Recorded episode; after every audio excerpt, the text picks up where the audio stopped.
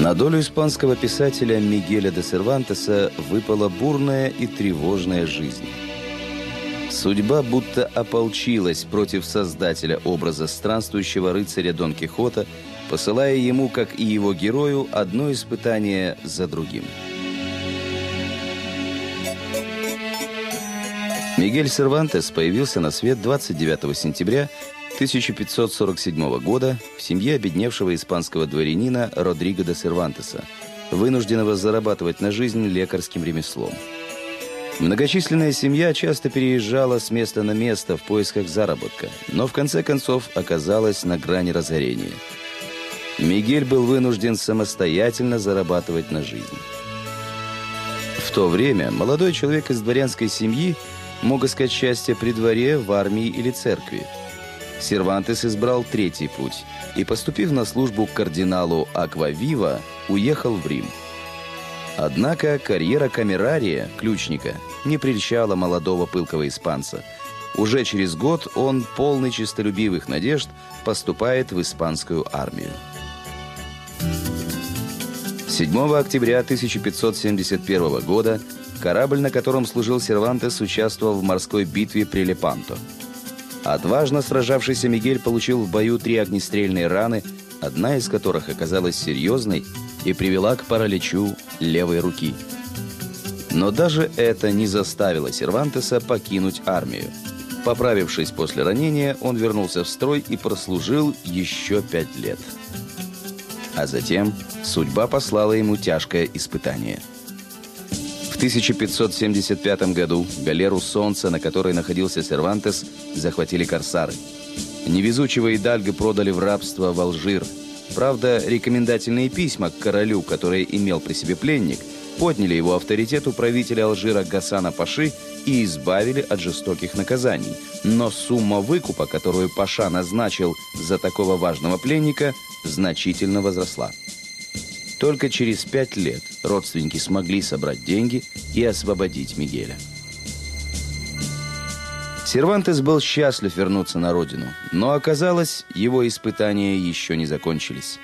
Ветеран, получивший увечье в бою, был никому не нужен, кроме своих родных. К тому времени семья Сервантесов окончательно разорилась – Отец, потерявший слух, был вынужден отказаться от врачебной практики, и заботы о близких легли на плечи Мигеля. Он вернулся на военную службу, но его скудного заработка не хватало на содержание большой семьи, которая пополнилась внебрачной дочерью Сервантеса, а затем и его молодой женой. Отчаявшись, Мигель отправился искать счастье в Андалузию – Здесь в 1587 году ему удалось получить выгодную должность комиссара по военным заготовкам.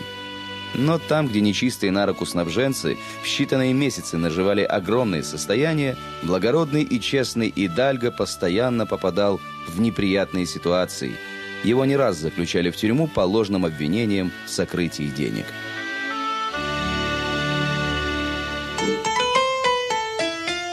Во время одного из тюремных заключений Сервантес начинает писать свое самое знаменитое произведение «Хитроумный Идальго Дон Кихот Ломанческий», которое задумывалось как пародия на рыцарские романы. К этому моменту Сервантес был уже автором романа «Галатея», нескольких трагедий и более 20 пьес. Однако именно описание приключений рыцаря печального образа сделали имя Сервантеса бессмертным. Роман был издан в 1605 году и имел огромный успех. Книгу буквально смели с прилавков.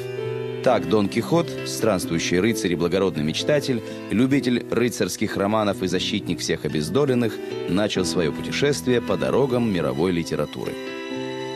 Его имя стало нарицательным, а многочисленные вариации на тему приключений хитроумного Идальга появляются до сих пор. Образ странствующего рыцаря Дон Кихота в разное время пытались истолковать не только литературные критики, историки литературы и писатели классики, но даже философы. Роман Сервантеса перевели на множество языков, а по количеству переизданий он уступает лишь Библии. Через 10 лет после опубликования Дон Кихота в Испании вышла книга, носящая название «Второй том хитроумного Идальга Дон Кихота Ломанческого», Однако ее автором был не Сервантес, а некий Алонсо Фернандес де Авельянеда. Его Дон Кихот начисто лишен благородства и стремится лишь к обогащению. Авельянеда, скорее всего, стремился дискредитировать роман и самого Сервантеса. К счастью, подделка не имела успеха и прошла почти незамеченной читателями.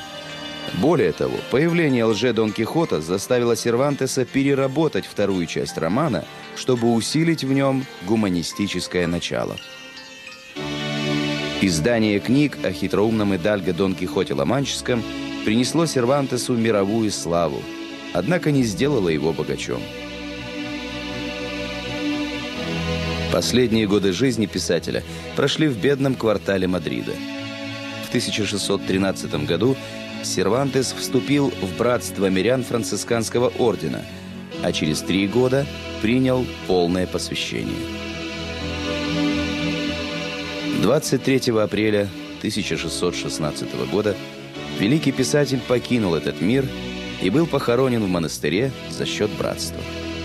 Но его герои рыцарь печального образа Дон Кихот Ломанческий и его верный оруженосец Санчо Панса живут рядом с нами вот уже четыре сотни лет.